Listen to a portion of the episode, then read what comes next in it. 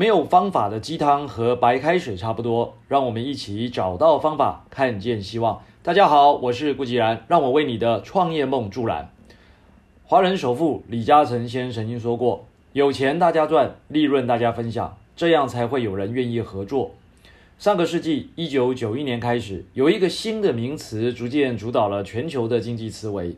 该思维强调，传统制造工业经济的形态已经转变成了新的科技经济形态，包含经济全球化和资讯科技的普及化，可以保持低度物价膨胀率和低度的失业率，经济可以持续成长，这就是当时人们所讲的新经济。这个思维的特色在于打破了传统的景气回旋理论。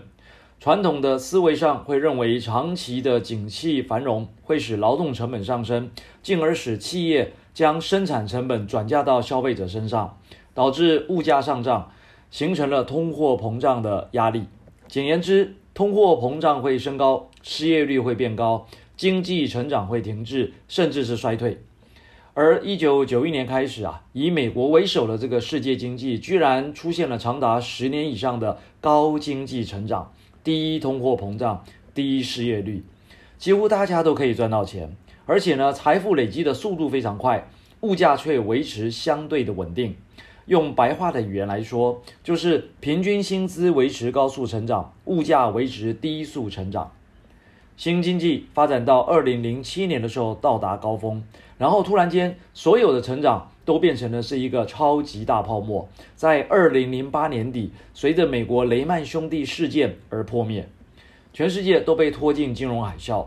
这个时候，大家才恍然大悟：天下没有白吃的午餐。此前应邀前往一家网络新创媒体参观，那是一家很特别的媒体。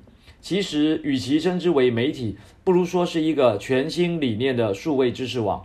结合了传统平面与电视媒体、网络社群，像是 Facebook、WeChat 或 Line、云端资料库、人脉网络，还有知识分享、智慧学习等等。创办人的理念啊非常崇高，开创这样的平台来整合各种资源。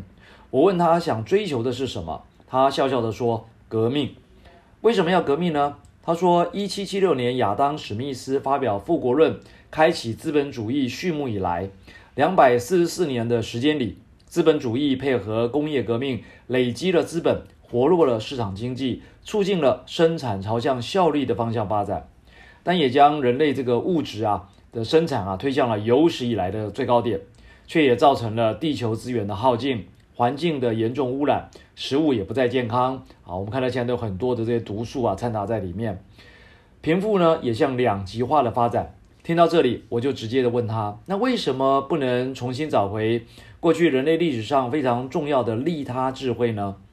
其实啊，资本主义的市场经济规则还是可以透过利他精神来重新形塑。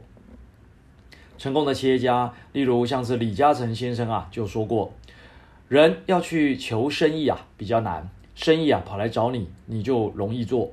那要如何才能让生意来找你呢？那就要充分思考，去考虑到对方的利益。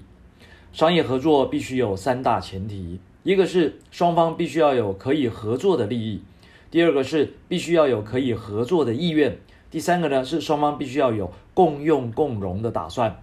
此三者缺一不可。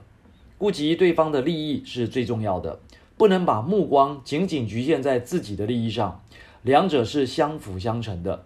自己舍得让利，让给对方得利，最终呢，还是会给自己带来较大的利益。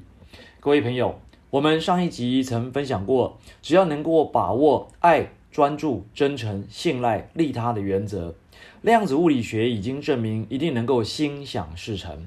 无论是新经济还是旧经济，都是人类集体智慧和意志的呈现。